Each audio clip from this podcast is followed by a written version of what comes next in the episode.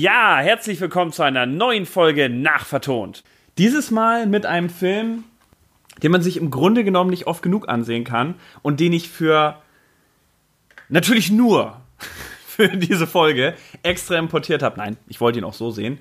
Die Rede ist von Transformers The Movie von 1986. Ein Film, den man gesehen haben muss, um zu glauben, dass der so wirklich rausgekommen ist. Und weil man so einen genialen Film sich nicht auf den Nachmittag alleine angucken kann, habe ich mir Verstärkung eingeholt. Deswegen sitzt neben mir, real neben mir, so richtig in echt, der Clemens. Moin. Ja, dann verrat uns doch mal, wie bist du das allererste Mal mit den Transformers in Kontakt gekommen? Ähm, ja, gute Frage. Ich musste selbst eben ein bisschen überlegen, wann das war, aber es war so Anfang der 90er oder Mitte 90er, als ich irgendwie dann als kleiner Junge dann die Fernsehserie geschaut habe. Und ähm, danach erst wieder bin ich in Kontakt gekommen mit Transformers durch die wirklich sehr schönen Michael Bay-Verfilmungen, die wir alle so sehr lieben. Stimmt's, Chris? Unten eingeblendet, Ironiemeter, 10 von 10. ja, natürlich. Also Michael Bay hat eigentlich erst meine Liebe zu den Transformers aber Also die Spielzeuge fanden wir doch alle kacke, oder? Diese, ich meine, hallo, wer will denn, dass sich ein Kampfroboter in ein Auto verwandelt? Bitte, ich möchte mehr von Shia LaBeouf wissen. Was, geht bei dem ab? Was macht er mit Megan Fox? Das ist das, worum es mir geht. Nein, äh, wir werden jetzt nicht ewig die Schiene reiten. Äh, natürlich sind die Michael Bay-Filme, wie man vielleicht ein bisschen raushören konnte, nicht unser, unser Ding. Aber der Film ist halt eine Besonderheit. Denn du hast es schon richtig gesagt, du bist mit der Serie zuerst in Kontakt gekommen. Und bei mir ist es ähnlich. Ja, die Serie war der Einstieg. Äh, ich glaube aus den 80ern die Serie. Ich könnte jetzt nicht das Jahr sagen, aber ich würde sagen, so Mitte, Mitte 80er müsste die rausgekommen sein. Und bei uns, also ich bin dann halt Anfang der 90er als Kind damit in Kontakt gekommen. Und ich fand die Serie extrem cool. Also diese, dieser geile Vorspann mit diesen Robots in the Sky, Transformers, so diese, dieser mega coole Anfang, wo sich alle verwandeln. Das hat es mir total angetan. Aber ich wusste bis vor, boah, ich glaube zehn Jahren oder so, nicht, dass die einen Kinofilm hatten. Ich kannte halt die Michael Bay-Filme, die, davon gehen wir jetzt mal aus, jedem zumindest vom Hörensagen ein Begriff sein sollten. Aber ich wusste nicht, dass es tatsächlich äh, einen Film dazu gab. Und bin dann irgendwann mal, da habe ich noch nicht hier in Berlin gewohnt, in einen Defcon-Laden gelatscht und habe da tatsächlich die DVD-Box, die du hier siehst, die ihr nicht sehen könnt. Stellt euch vor, ihr seht sie gerade und denkt, wow. Ja, die ist mir quasi über den Weg gelaufen, möchte man fast sagen. Sie war im Regal, hat mich angelächelt und ich sag, dachte nur Transformers und dachte so, ah, cool, die Serie auf DVD, nett. Bis ich dann festgestellt habe, 85 Minuten, keine unterschiedlichen Unterteilungen, das ist ein Film. Und die musste ich mir einfach holen. Und ähm, weil ich wusste, was mich bei dem Film erwartet, habe ich mir dann halt kürzlich auch noch mal aus den Good Old England importiert und hab's nicht bereut, denn der Film ist ziemlich krass. Auf jeden Fall. Und ähm, ja, du sagtest, du wusstest lange nicht, dass der Film existiert. Ich wusste bis vor zwei Stunden nicht, dass der Film existiert. Und äh, bin deswegen ähm, ja, umso erfreuter, dass wir den eben geschaut haben und bin auch ziemlich begeistert, obwohl äh, es auch einige Sachen gibt, die man ein bisschen kritisieren könnte in dem Film. Nein, der ist, der ist, der ist makellos. Wir reden hier von einem makellosen Film. Wir reden hier vom Citizen Kane unter den, unter den Transformers-Filmen. Gutes Stichwort, denn Orson Welles spricht ja auch äh, eine nicht ganz unwichtige Rolle in dem Film. Ja, ich glaube, diesen Fembot, oder? Diesen, diesen Lea-Roboter, diesen pinken. Ich glaube, den hat er synchronisiert, passend. Ja, es ist schwierig, bei diesem Film anzufangen, weil hier fängt meine große Schwäche an.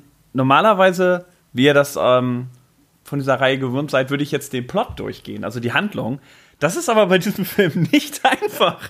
Ähm, der Film lebt eigentlich eher von bildgewaltigen ähm, Zeichnungen und von, ja, von der Mucke und von äh, Gewaltdarstellung, würde ich auch sagen. Denn es wird nicht zimperlich mit den Robotern umgegangen und es äh, fallen doch viele dem Lasergewitter zum Opfer, kann man sagen, denke ich mal. Ja, ähm, also ich gehe jetzt mal davon aus, dass äh, diejenigen, die das hören, den Film nicht gesehen haben, meistens spreche ich über Filme, die man noch erinnert, an die, die man auch kennt. Bei dem behaupte ich jetzt mal, wird das eher nicht der Fall sein. Äh, diesen Film dürfte eigentlich so gut wie kaum jemand hierzulande kennen, was auch nicht verwunderlich ist. Er lief hier nicht im Kino, soweit ich weiß. Nur in den USA war in den USA kein großer Erfolg. Sondern er hat hier eigentlich nur den Weg ins Fernsehen gefunden. Und zwar hat RTL ihn ähm, Anfang der 90er, meine ich, ausgestrahlt. Und diese im deutschen Fernsehen Erstausstrahlung hat man dann auch auf die DVD geklatscht, in 4 zu 3 Format. Warum auch immer. Ja, selbst bei der Jubiläumsausgabe, der 30 Jahren Jubiläumsausgabe, hat man warum auch immer er ihn in 4 zu 3 gelassen oder in Widescreen, aber oben und unten abgeschnitten. Eine totale Filmvergewaltigung, wenn du mich fragst. Und ähm, ja, ist deswegen in erster Linie besonders, weil er, und das ist das, was mich am meisten erstaunt hat, wie du auch schon gesagt hast, so mega brutal mit seinen Hauptcharakteren umgeht. Man muss ja überlegen, für diejenigen, die das in den 80ern gesehen haben in den USA, also jetzt hier in dem Fall 86, äh, die waren ja Fans, nehme ich mal davon aus. Sie sind, äh, gehe ich mal von aus. Sie sind in den Film gegangen, weil sie die Figuren hatten, weil sie die Serie geguckt haben. Und sie sehen erstmal, wie jeder ihrer Lieblinge auf brutalste Weise niedergemetzelt wird, weil der Film ist eigentlich eine Riesenhinrichtung für Roboter. Und das ist jetzt keine Übertreibung. Es, es vergeht kaum, kaum zehn Minuten, dass nicht mehrere Roboter brutal den Tod finden. Und nicht nur das, äh, ungefähr nach 20 Minuten oder eine halbe Stunde, ich weiß nicht genau, wird einfach mal Optimus Prime gekillt, der ja. dann noch in so einer herzergreifenden Szene so seine Brust aufmacht, dann dieses leuchtende Ding, ich weiß leider auch nicht mehr, wie es hieß. Die Matrix. Die, die Matrix, Matrix dann natürlich rausholt, diese wichtige Matrix. Und das dann so herzzerreißend übergibt und dann wird er noch, er verliert noch alle Farbe und ihm gehen, das Licht geht ihm in den Augen aus. Das muss für so, für so Kinder, die so wirklich Transformers lieben und Optimus Prime steht ja für die Transformers, ja. muss es wirklich traumatisch gewesen sein. Genauso wie für den menschlichen Jungen, der da immer nebensteht in dem Film und den, heult, so wie die echten Kinder, die das dann wahrscheinlich gerade geguckt haben. Der Junge, der nur dafür da ist, dass immer wenn einer stirbt, was passiert, auch weinen muss. Ähm, ja, muss ja sehen. Ähm, auf dem Poster damals, auf dem Werbeposter, auch auf dem äh, Cover der DVD oder der Blu-ray, überall ist Optimus Prime riesengroß drauf. Und man muss sich das echt reinziehen. Äh, der Film ist eigentlich hauptsächlich Optimus stirbt. Und das tut er nicht gegen Ende irgendwie heroisch, sondern eigentlich schon relativ, wie du gesagt hast, relativ am Anfang, noch im ersten Akt sozusagen, weg mit ihm. Der ganze Film ist wirklich ein Mix aus geiler, großartiger äh, Action und viel Musik. Und der Film lässt dir auch kaum Zeit. Also er fängt damit an, irgendwie das Hot Rod, das ist einer der cooleren Roboter, wie der Name schon verrät, äh, mit diesem Jungen, also es gibt zwei Menschen, einmal den Vater und den Sohn, angelt. Und dann greifen auch gleich die Decepticons an, weil zu viel ähm, Dialog darf nicht sein. Ich weiß, es war nicht ganz der Anfang davor. Haben wir noch den Bösewicht gesehen, aber das spare ich jetzt nochmal aus. Da können wir gleich nochmal drüber reden. Genau. Ähm, und dann wird auch gleich die Hauptzentrale angegriffen und äh, du denkst, ah, der Klassiker, ganz viel Rumgeballer mhm. und am Ende ähm, passiert nichts und die Bösen müssen sich zurückziehen oder die Guten können sich halt noch in ihre Festung retten. Und gut ist. Nö. Sie werden systematisch abgeschlachtet systematisch abgeschlachtet und in einem super krassen Showdown erwischt es dann auch Optimus Prime und im Endeffekt Megatron. Ja, Megatron, also die Decepticons kriegen auch genauso viel ab, ne? Die werden genauso, da, da wird auch nicht mit zimperlich umgegangen, die werden genauso abgeknallt und hingerichtet und ja. verprügelt, überfahren und was weiß ich, was es da noch für äh, Todesahnen gibt. Also von beiden Seiten merkt man wirklich, dass der Krieg am Toben ist und auch äh, Opfer fordert. Und, äh, und irgendwie, irgendwie machen auch die Transformers ja nichts anderes, als gegeneinander Krieg zu führen die ganze Zeit. Exakt. Also es ist, ähm, also dieser Film hat, ist der Meinung, wenn ein Dialog länger als eine Minute dauert, hat er was falsch gemacht. Weil spätestens nach einer Minute wird geballert. Die meisten Dialoge werden geführt, während sie noch ballern. Das ist wirklich so. Und es wird immer mit super lauter, richtig genialer Metal-Musik unterlegt, die ähm, lauter ist als Dialoge und Film. Als wenn der Film selber sagen wollte, zieh dir die Szenen rein, Robots in the sky, boom, bam, boom. Und die ganze Zeit. Und der nimmt keine Pause. Und wir haben selber bei uns festgestellt, so nach 45 Minuten Film, die ballern die ganze Zeit und wir reden schon miteinander, snacken so ein bisschen Chips, weil, weil Explosion und Geballer und das Sterben von Robotern schon nicht mehr mitnimmt, weil das die Haupthandlung ist. Aber ich finde es auch ähm, eine Stärke des Films, dass sie halt von, von Action-Sappies zu Action-Sappies, weil die Dialoge mhm. und auch die Jokes sind auch wirklich ähm, die Schwachstelle sozusagen des Films. Also es ist gut, dass sie es immer kurz halten, weil man dann wieder zum coolen Song kommt, ja. coole Action und dann geht es einfach direkt weiter und die Dialoge so ein bisschen in den Hintergrund rücken lässt. Ja, es ist, es ist eigentlich ist der Film wirklich äh, ein großes Musikvideo. Und Transformers, das Musikvideo. Und genau das will man natürlich als Kind äh, Mitte der 80er, Anfang 90er auch sehen, ne? Also das ja, aber da, also der Film floppte ja damals und ich kann in dem einen Punkt nachvollziehen, warum natürlich. Weil aus unserer Sicht, wir gucken uns einfach nur an, wie Roboter abgeschlachtet werden unter cooler Metal-Musik und sagen, top, ja? Was willst du mehr? Super animiert, top Film. Aber die sind ja in dem Film gegangen, weil sie ihre Helden sehen wollten, ihre Spielfiguren, die sie äh, mit sich rumschleppen und müssen erstmal sehen, wie alle Figuren, die sie besitzen, quasi wirklich getötet werden. Einige auch gleichzeitig und brutal. Also es werden, genau, es werden welche überfahren. Da hast du diesen coolen Shot, wo du im Spiegel äh, des Kühlgitters quasi siehst, wie Optimus Prime über ihn ja. rüberfährt. Und es ist nicht, wie man das aus der Zeichentrickserie kennt, der fährt daneben, der fällt zur Seite, schüttelt sich und nächstes Mal Optimus und dann gehen sie weg. Sondern die sind tot. Du siehst, wie der Kopf beiseite liegt und alles. Ja, ist ja so. Ja, oder es gibt diese eine Szene, wo, äh, ich weiß nicht mehr, wer das ist, aber da liegt auch so ein Kopf auf dem Fußboden und ein Decepticon oder äh, Transformer tritt da einfach drauf und der ja. wird einfach zermatscht. Oder relativ gegen Ende dieses Säurebecken oder was das da ist, mhm. in dem Oberbösewicht und da zerschmelzen einfach die Roboter mit so traurigen Gesichtern. Einfach. Ja, echt, also. du siehst doch so die Köpfe rausgucken, sie hilft. also das ist echt nicht zimperlich. Aber das ist auch gut so. Ich meine, es ist ja auch Krieg. Also warum soll man da zurückhalten? Ich, ich, denke, die kennen nichts anderes als Krieg. Ich meine, die haben, die führen ja ihre Dialoge und ihre Gespräche untereinander auch mhm. nur während des Kriegs. Also dieser Film suggeriert uns ja eigentlich, es gibt nie Frieden ja, jetzt bin ich schon dabei, den Film leicht zu analysieren. Das ist echt schwer, weil ich zugeben muss, und das lag nicht unbedingt an der Sprachbarriere, es ist schwierig, dem Film handlungstechnisch zu folgen. Am Anfang ist die Bildsprache halt ausreichend. Also du hast diesen großen Todesstern, Unicron, nicht Korn, Unicron, ja, ja. Ähm, gesprochen von Orson Welles mit dieser extrem coolen Stimme, ja. Destroy the Matrix. Immer mit dieser super tiefen Stimme und dem, immer dieser Musik, dieser diese super äh, ehrfurchtgebietende Musik, die immer eingespielt wird, wenn man ihn sieht. Und du siehst halt, dass er ganze Roboterplaneten frisst, weil ihr müsst wissen, offensichtlich gibt es nur Roboterplaneten und nur Roboter im All. Es gibt, also Menschen sind, also Lebewesen sind im Grunde genommen nur auf der Erde vorhanden. Es gibt sogar Roboterfische auf einem Planeten. Also Stimmt. das sind alles Roboter bis auf Menschen scheinbar. Aber so ist das halt in der Transformers-Welt. Natürlich, alles sind Roboter. Aber das, das nehmen wir hin. Das ist halt dieses Universum, so läuft das da, okay. Und er frisst halt diese Planeten. Also er ist nicht wie der Todesstern, dass er die einfach wegschießt, sondern er fliegt dorthin, hat dann halt so, ein, so, ein, so eine Schnauze quasi und frisst die weg. Durch so ein bezahntes Loch. Und hat dann noch so Greifärmchen, so, so eine Stacheln und damit frisst er die Planeten weg. Und das ist die Bedrohung.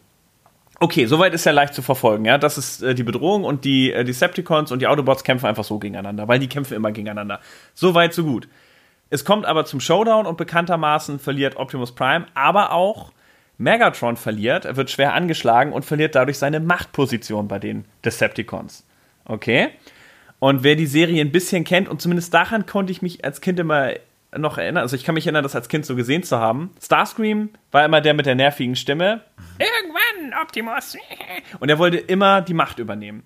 Und er sagt das auch die ganze Zeit. Und keine Ahnung warum, aber er durfte immer dabei bleiben. Wobei jeder normale Mensch bei Verstand, Entschuldigung, Decepticon bei Verstand sagen würde, okay, du sagst die ganze Zeit, mhm. sobald ich äh, geschwächt bin, wirst du mir in den Rücken fallen. Ich glaube, ich lasse dich nicht mehr mitkommen. Aber nein, das passiert nicht. Er darf die ganze Zeit an seiner Seite bleiben. Und mega Surprise, in dem Moment, wo er am Boden liegt, verrät ihn Starscream auch. Hat niemand mit gerechnet, war Big Surprise. Und er nutzt die Chance halt, die Macht zu übernehmen. Hat sogar so eine schicke Krönung mit so einem pinken äh, Umhang und kriegt eine kleine Krone und so. Und ist dann irgendwie gefühlt nicht mal gefühlt. Also tatsächlich, wie lange ist er Herrscher? Eine Minute? Eine Minute? Das sind höchstens 30 Sekunden. Also, weil äh, während nämlich diese Krönung stattfindet, wird Megatron nämlich von Unicron sozusagen aus dem All gefischt, mhm. weil Megatron von, also ins All geschmissen wurde sozusagen, um dazu sterben.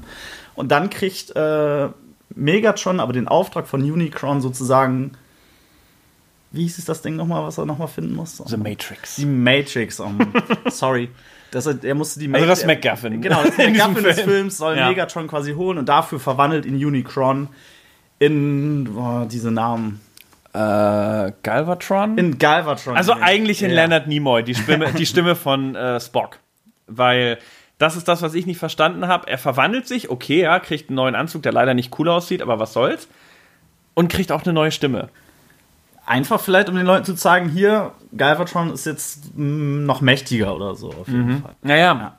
Und dann kommt Galvatron und zerstört einfach die Zeremonie und zerstört, zerstört auch die Krone. Ist ihm also egal sozusagen und will dann quasi. Die Krone, damit kann ich noch leben. Er, er, er zerschießt. Star, also Starscream ist extrem brutal. Einmal klemmt er sich den Fuß ein, den schießt er sich ab, obwohl er ihn später wieder hat, komischerweise. ähm, also er ist mit sich selber brutal. Er tritt aber auch. Ähm, Megatron und schmeißt ihn einfach über Bord, während sie mit dem Astro Train, übrigens, ich finde persönlich der bescheuertste Name für ein Raumschiff, aber es sieht aus wie ein Zug, also hey, er schmeißt ihn aus dem Astro Train und ähm, dann stimmen sie noch vorab, wer ist dafür, dass ich jetzt den Laden übernehme und dann sagen einige nein und die werden auch rausgeschmissen. Okay, Äh, er ist konsequent und er hat dann halt seine Krönungszeremonie und dabei wird er dann halt von ähm, Galvatron, meine ich, heißt er, dann, also dem neuen Megatron, tatsächlich in die Luft gejagt. Und ja, das sehen wir auch in voller Darstellung und es ist.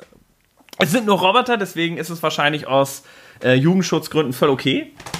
Ich weiß es gar nicht. ist eigentlich die Freigabe? Zwölf. Ich habe gerade geguckt. Ah, okay. Zwölf. Ja, ist okay. Also ab sechs wäre. Ja, ab sechs ne, kann ich schon verstehen. Ich meine, das Kind ist. muss zugucken, während die ganzen Leute getötet Das werden. Kind steht quasi stellvertretend für die ganzen Kinder im Kinosaal, Ja. die, die genauso weinen, wenn, wenn alle ihre Helden abgeknallt werden. Also, das Ja. haben sie schon schlau gemacht. Das ist übel. Es ist, es ist perfide, genial, ja. Genau. Danach übernimmt Galvatron wieder den Laden, wunderbar. Und sein Ziel ist es eben, die Matrix äh, an sich zu reißen. Und ab hier muss ich dir ehrlich sagen, ab hier habe ich zwar noch die Metal-Musik und die wirklich geilen Songs mir reingezogen, aber hatte mega Schwierigkeiten, der Handlung zu folgen. Bis hierhin, wenn ihr schon ausgestiegen seid, dann tut's mir leid, dann habe ich es vielleicht nicht gut erklärt. Wir haben es nicht gut erklärt, eventuell. Das kann ich nachvollziehen.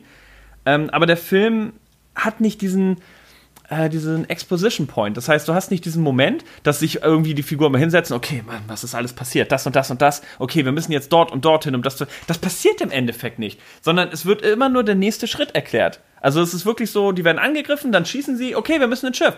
Sind im Schiff. Danach, oh, ich will noch mal eine alte Geschichte erzählen. Und die komischen blöden Dinobots, die mega nervig sind, ja, erzähl die Geschichte. Nein, wir müssen jetzt woanders hin. Okay. Und das war's. Und danach ist wieder Actionmusik super laut und die nächste Szene. Du erfährst nicht, was sich die Figuren überhaupt bei der Sache denken und warum sie irgendwas tun wollen. Und ich weiß, das ist ein Kinderfilm und ähm, äh, er soll Spielsachen bewerben, aber es ist schon hilfreich, wenn man eine Ahnung davon hat, was die Protagonisten überhaupt tun wollen. Und ab der Stelle war ich raus. Ja, so ging es mir ähm, eigentlich genauso wie dir. Also kann sein, dass es auch daran lag, dass ich kurz im Bad war und danach einfach gar nichts mehr verstanden habe. So was. Aber ich habe ihn pausiert, den Film, muss ich dazu sagen. Genau, aber es wirkte irgendwie so, dass, als ob keine Pause gewesen wäre und dann einfach Szenenwechsel, dann kam dieser, ich weiß nicht, ob schon dieser Müllplanet kam oder dieser Stimmt. andere Planet, wo alle einfach hingerichtet werden, obwohl sie ja innocent in Anführungszeichen. Genau, sind. es gab diesen abgefuckten ähm, What the fuck-Moment auf diesem ähm, Müllplaneten, richtig? Und auf diesem Müllplaneten äh, waren dann diese Roboterfische und da waren dann immer so eine Exekution durch so ein, eigentlich, also die Designs sind toll, die kann man ewig beschreiben, mit diesem komischen, sich drehenden Kopf, wo da mehrere Gesichter waren. Ich glaube, sowas gibt es auch in anderen Filmen aus den 80ern. Ich meine, das in Rückkehr nach Ost oder so gibt es das. Ist jetzt, ist jetzt ein Exkurs, aber das ist ein, ist ein cooles Motiv. Also es sieht cool aus. Und äh, der richtet halt die Roboter hin. Wir sehen auch, wie Roboter hingerichtet werden. Auch so ein Bot, der versucht, so ein bisschen Handlung reinzubringen. Hey, ich erzähle euch, was alles los. Aber dann wird er auch gleich in, die, in diese Säure reingeschmissen mit den Piranha-Roboterfischen. Und, ähm, aber ich habe nicht begriffen, warum sie überhaupt auf dem Planeten waren. Naja, sie lernen da doch, oder sie kriegen da doch dieses, oder haben da dieses bunte, dieses, dieses glitzernde Viereck, was sie dann Ja. Auf, diesem, auf dem Müllplaneten zu diesen Einheimischen geben, wo sie sich dann quasi, ähm, wo sie sich mit denen verbünden, ja. Die haben ja erst gegeneinander gekämpft. Ja. Und dann geben, gibt ja, ähm, Beschreibt den Roboter. Es waren so viele Roboter. Vor allem, ihr müsst auch verstehen, selbst wenn du die Originalserie kennst, die meisten Roboter waren ja neu und werden in diesem Film eingeführt. Also es ist echt schwer, sich die alle zu merken. ich glaube aber, es war Hot Rod. Ich bin mir nicht sicher. Hot Rod gibt da nämlich ähm, diesem Verbünd oder diesem Anführer von diesem Müllplaneten gibt da nämlich dieses, dieses ich weiß Mhm. nicht, was es ist, irgendeine Währung oder irgendwas, irgendeine Energiequelle, kann das auch sein, ich bin mir nicht sicher. Ja, ja. Und dann kriegen sie ja dieses Raumschiff, die Decepticons, dann kriegen sie, äh, diese, die, die Transformers, dann kriegen sie das Raumschiff, womit sie am Ende gegen den Oberbösewicht kämpfen. Und ich glaube, es ging nur darum, um irgendwie an dieses Raumschiff zu kommen. Aber es ist ein bisschen kompliziert gewesen, wie sie überhaupt da rangekommen sind. Aber so ist es halt in einem solchen Actionfilm. manchmal. Ja, ja, sie mussten ja ihr eigentliches Schiff aufgeben. Sie mussten ja so tun, als wenn das zerstört wird, damit Galvatron, also der einstige, aka Megatron, denkt, ah, okay, ich habe die Matrix zerstört und gut ist. Achso, wir haben nie gar nicht erklärt, warum er die Matrix zerstören will. Äh, Unicorn nimmt ja äh, Megatron an sich und verwandelt ihn in Galvatron und äh, hat nur eine Bedingung, ich kill dich, das kann er auch die ganze Zeit, so mit mega cool aussehenden roten Strahlen, wenn du mir nicht äh, die Matrix bringst oder sie zerstörst. Ich glaube, er soll sie aber bringen.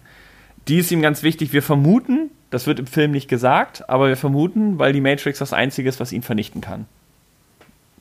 was man kann sich schon denken, damit beißt er sich selber in den Arsch, wenn dieser Planet es könnte, weil ähm, am Ende wird sie ihm ja gebracht und damit wird er natürlich vor Ort auch zerstört. Das heißt, ähm, du hattest das so schön gesagt, als wir den Film geguckt haben, hätte er einfach nicht gebeten, diese Matrix zu holen und hätten die, wahrscheinlich wären die da gar nicht hingeflogen.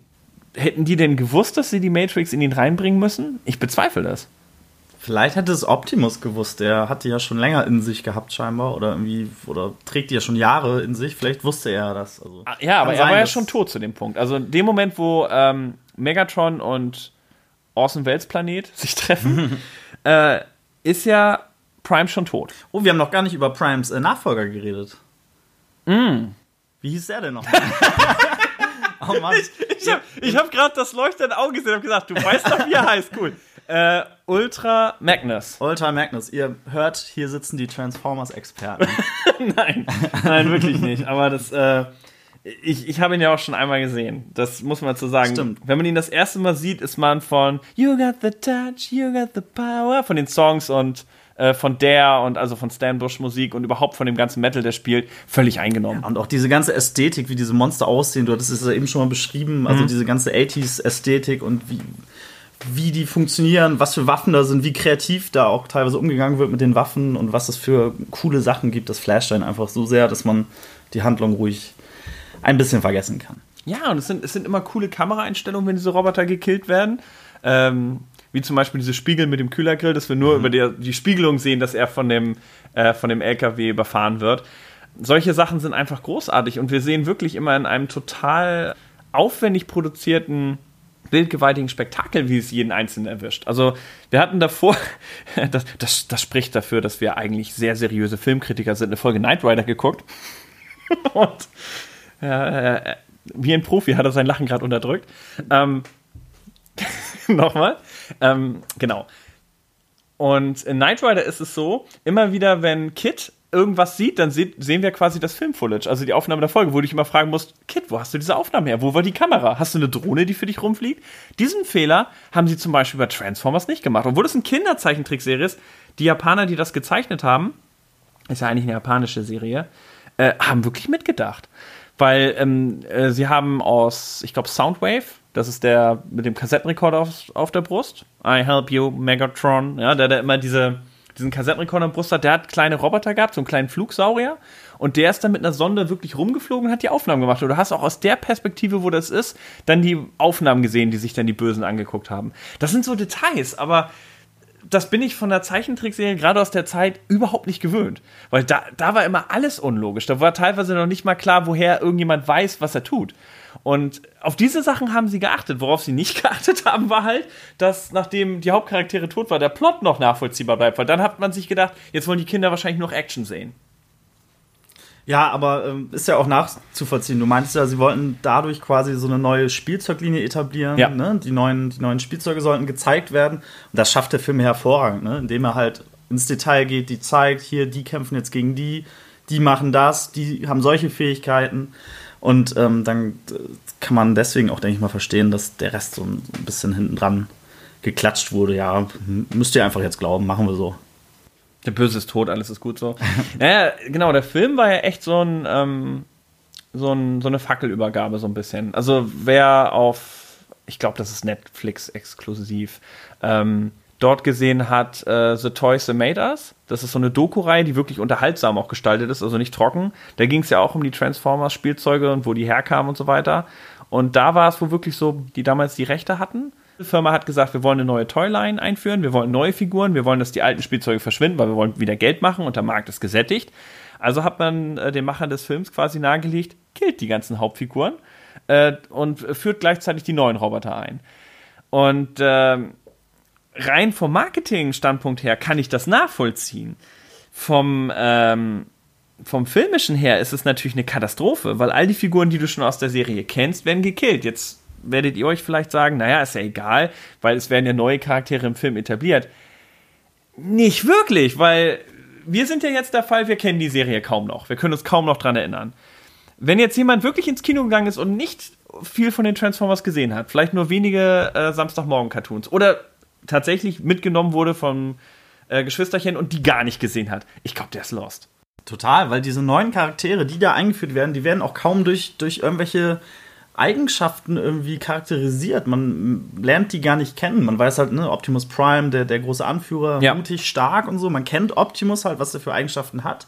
Aber die anderen, ich könnte jetzt nicht sagen, was Optimus Nachfolger jetzt großartig für Eigenschaften hat, außer dass er auch so blau-rot aussieht wie er. Ja, stimmt. So einen ähnlichen Namen hat, auch ein Truck, glaube ich, ist. Hm. Aber ansonsten hat man nicht mal einmal so ein, in so einem Nebendialog, den man ja eigentlich sonst irgendwie dafür braucht, ihn irgendwie charakterisiert oder mal so Kleinigkeiten, so einen kleinen Witz oder irgendwie sowas. Ich, ich weiß nicht, was du willst. Er ist ein Truck. Also damit ist er doch offensichtlich für die Führungsposition geeignet. Er ist ein Truck, Clemens. Und er hat eine dunkle Stimme, so wie Optimus. Das ist scheinbar das äh, einzige Kriterium bei, bei, den Transformers, um in Führungsposition zu kommen. Ja, du musst eine coole Stimme haben. Die hatten auch die meisten. Also es gab ja so ein paar nervige Bots, so, die hatten nicht so coole Stimmen. Dieser zum Beispiel, der so schnell reden konnte.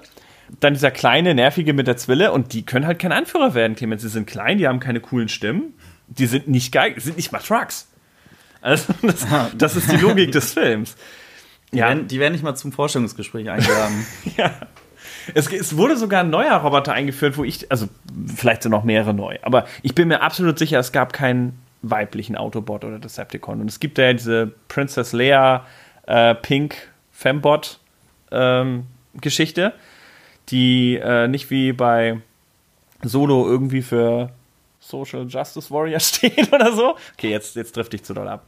Ähm, also es gibt da auf jeden Fall diesen Fanbot und ja, wir erfahren eigentlich gar nichts über sie. Sie schießt ein einziges Mal. Äh, Du wunderst dich halt schon, weil sie ist halt pink und äh, weiblicher Roboter und dadurch fällt sie einfach auf, weil es gibt sonst keinen einzigen weiblichen Roboter und ich habe mich schon dann gefragt, okay, Mädel, was ist deine Geschichte so?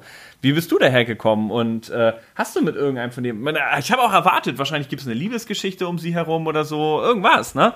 Dass sie mit Ultra Magnus halt zusammen ist oder so. Vielleicht vorher auch mit Opti. Okay, das wäre schon soapmäßig. Aber äh, nee, ich habe ich hab wirklich gedacht, so, okay, hier ist ein neuer Charakter, was ist? Und du erfährst gar nichts über sie. Du erfährst eigentlich über keinen der Roboter was. Die einzigen Roboter, über die du was weißt, sind die aus der Serie und die werden gnadenlos gekillt. Also, der einzige, der halt noch Persönlichkeit hat, wo ich sagen würde, der ist ein Hauptcharakter, ist Hot Rod. Genau, der äh, ähm, ist ja relativ lange mit diesem etwas älteren Autobot unterwegs, wo ich den Namen natürlich jetzt auch nicht weiß. Ich habe auch keine Ahnung. Die beiden erleben ja nur dieses kleine Abenteuer bei diesem drehenden Gesicht, was du ja schon erklärt hast. Ja.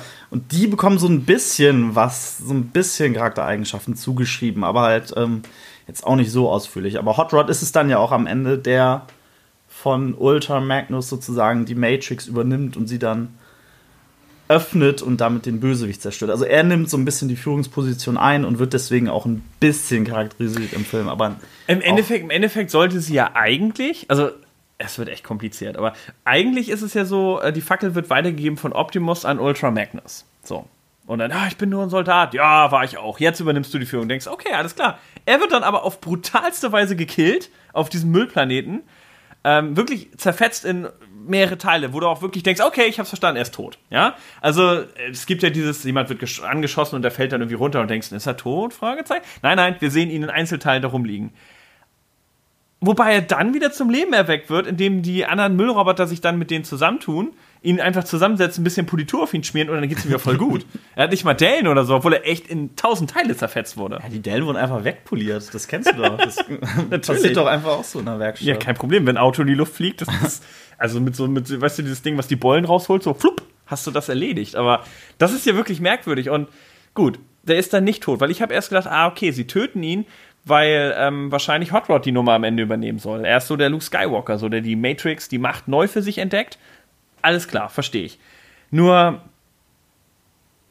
das Problem daran ist, Ultra Magnus kann aber hier kein Obi-Wan sein, weil erstens haben die nie eine Szene zusammen und zweitens, ähm, er lebt dann ja wieder. Aber trotzdem ist es Hot Rod, der am Ende die Matrix nutzt, um äh, Unicorn, Crone, Unicron, Entschuldigung, zu killen. Das heißt, dieser ganze ähm, im Endeffekt ist Optimus Prime worst leader ever.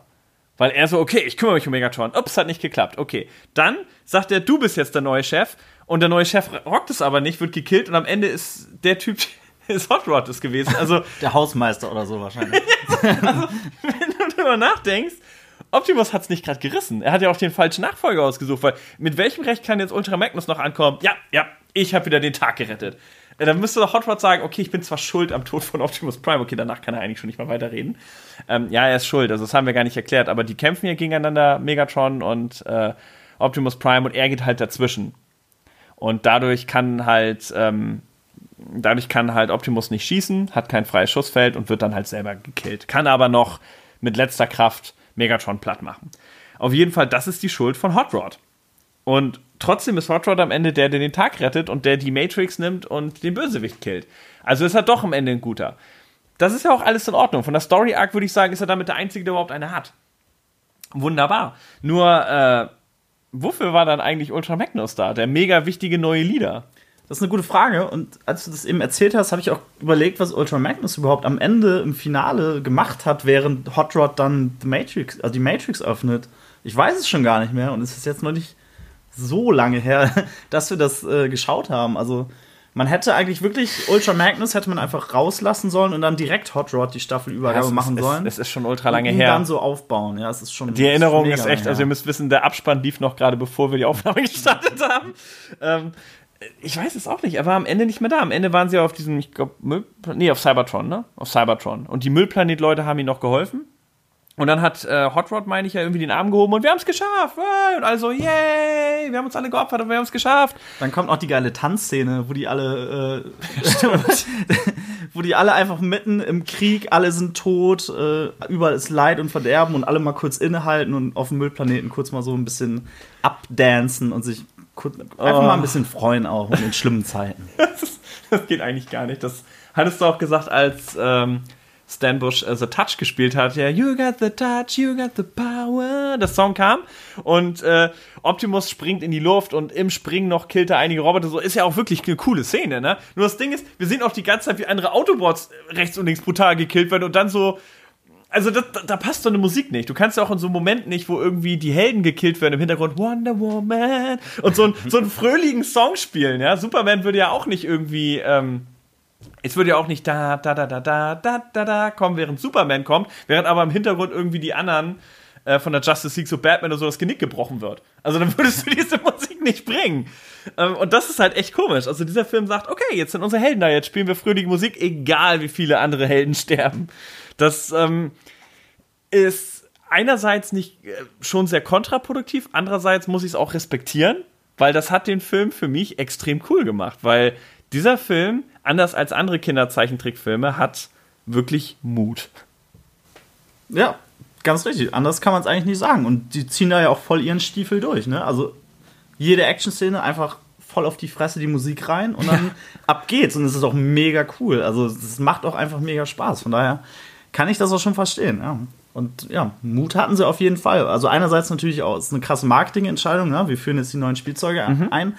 Andererseits muss man auch mal sagen, dass man von einer Serie so einen Film macht, wo man dann alle Hauptcharaktere quasi killt, das, da, da gehört schon Mut zu. Und das dann als großer Kinofilm, der dann ja auch die Fanszene abgeschreckt hat, also Naja. kann man es auch so sehen. Aber von daher Mut, äh, Also man, hatten sie. Man, ja, man hat es sich auch nicht getraut, das nochmal äh, durchzuziehen. Der Film lief ja und ähm, man hat danach noch einen G.I. Joe-Film, den habe ich auch, den braucht ihr übrigens nicht sehen. Also kurz Mini-Review quasi an der Stelle. Der G.I. Joe-Film ist Müll. Also wenn ihr überhaupt G.I. Joe kennt, ihr werdet wahrscheinlich nur die neuen Filme kennen, aber es gab halt dazu eigentlich eine, ähm, eine Serie. Müll. Ja, die neuen Filme sind mega Müll. Aber äh, der Film, der, die Anfangsszene ist toll und die Musik, aber der eigentliche Film ist nicht so toll. Da, worauf, worauf will ich hinaus? Hier ist es so, man hat auch von der Spielzeug-Toyline den Hauptcharakter G.I. Joe gekillt. Aber das hat man sich nicht mehr getraut und hat nachträglich den Film neu gedubbt, also neu synchronisiert, dass sie sagen, er muss nur ins Krankenhaus, er ist nur schwer verletzt, weil man diese Negativerfahrung gemacht hatte äh, mit dem Transformers-Film. Der Transformers-Film hat einen negativen Negativ-Backlash bekommen, damals in den USA, äh, weil niemand damit einverstanden war, dass der Hauptcharakter, die wichtigste Figur überhaupt, der Held, der auch auf dem Cover ist, äh, schon im ersten Akt gekillt wird. Und dann auch wirklich eine sehr traurige Sterbeszene, wo die Herzfrequenz auch wirklich ausgeht mit dü, dü, dü. Und er wird grau und legt seinen Kopf beiseite und. Also wirklich. Und ein Kind, was daneben steht und weint. Und also so brutal wie. Also eigentlich eine, wirklich eine Sterbebettszene. Im vollen Detail. Äh, so die einzige Szene, wo sie dann nicht mal Metal drüber gelegt haben. und äh, das hat man dann sich nicht mehr getraut zu machen und in der Hoffnung, dass der G.I. Joe-Film dann ein bisschen besser läuft. Ich weiß nicht, ob der dann Erfolg war. Bei dem Transformers-Film, man hat ihn dann erst Anfang der 90er hier rausgebracht, auf RTL-Liefer. Und ähm, diese RTL-Fassung ist es dann auch, die man auf die DVD gepackt hat dann hat man halt auch die deutsche Tonspur und da wird auch direkt am Ende noch so im Outro gesagt, aber unsere Helden kehren zurück und auch Optimus Prime wird wiederleben und ist schon in der nächsten Staffel wieder. Ohne Scheiß, haben sie wirklich eingesprochen, damit nicht die Kinder, die das im Fernsehen sehen, denken, nein, Optimus ist tot. Und es wird wirklich direkt am Ende des Films sofort klar gemacht, Optimus geht's gut, Kinder, macht euch keine Sorgen. Der ist dann ja auch wirklich äh, wohl in der nächsten Staffel wieder da gewesen. Ähm, aber das ist natürlich nicht der Fall bei diesem Release, weil das ist halt wirklich die Kinofassung äh, auf Englisch, so wie sie dann dort auch im Kino lief, wobei merkwürdigerweise in 4 zu 3. Also der. Komische Entscheidung. Ich finde ja, sie hätten einfach einen Abspann am Ende so schreiben können, beim Dreh dieses Films wurden keine äh, Autobots und Decepticons tödlich verletzt. Und dann hätte, hätte man die Sache einfach gegessen. So eine Szene, wie am Ende sich alle wieder zusammensetzen, so, so wie der Terminator, äh, hier der, der T1000, so flüssig gehen sie wieder zusammen. Nein, das, das war nicht mehr zu retten. Also das, äh, der Zug war abgefahren. Ja, wie sieht's aus? Würdest du The Transformers, The Movie von 1986 persönlich empfehlen? Auf jeden Fall würde ich ihn empfehlen, weil er, wie du schon gesagt hast, ist wie so ein langes Musikvideo mit richtig cooler 80s Musik, 80s Ästhetik, coole Action-Szenen, kreative ähm, Animation, ähm, Gewalt, man hat coole Stimmen, Leonard Nimoy, Orson Welles. Wann hat man Orson Welles schon mal in so einem Zeichentrickfilm? Gar nicht. Gar nicht, nämlich. Gar Und ähm, das, also ganz glasklare Empfehlungen, auch von einem jemanden, der Transformers jetzt nicht so bewandert ist, wie man vielleicht hören konnte. Sind wir beide nicht. Sind wir beide nicht. Also mein, mein Wissen beruht jetzt auf diesem Film und ähm, ja, die Bay-Filme kannst du ja ausklammern, die haben ja mit Transformers im Endeffekt außer den Namen gar nichts gemein. Ja, ich würde mich dem anschließen. Also für mich, ich habe ihn jetzt ja das zweite Mal gesehen. Ich finde den Film immer noch genial. Ich muss auch sagen, für mich hat sich der Import gelohnt, weil in besserer Bildqualität und vor allem mit dem besseren Sound. Die DVD hatte ja nur den, ja, den Mono-Sound im Endeffekt abgegriffen vom Fernsehen.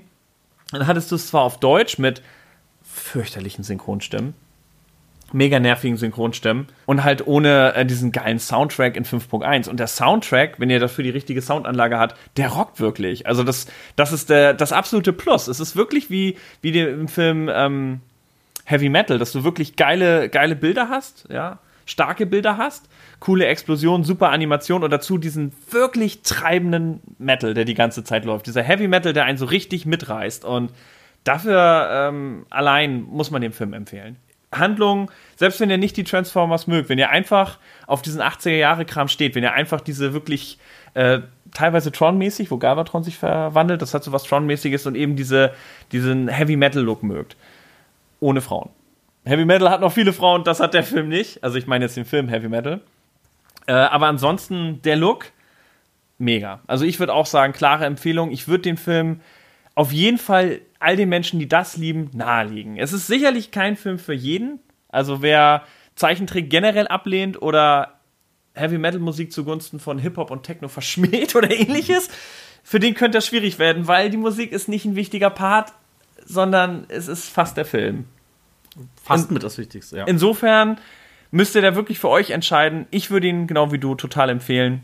Absolut mega übelst sehenswert. In diesem Sinne, bis zum nächsten Mal. Tschö. Tschüss.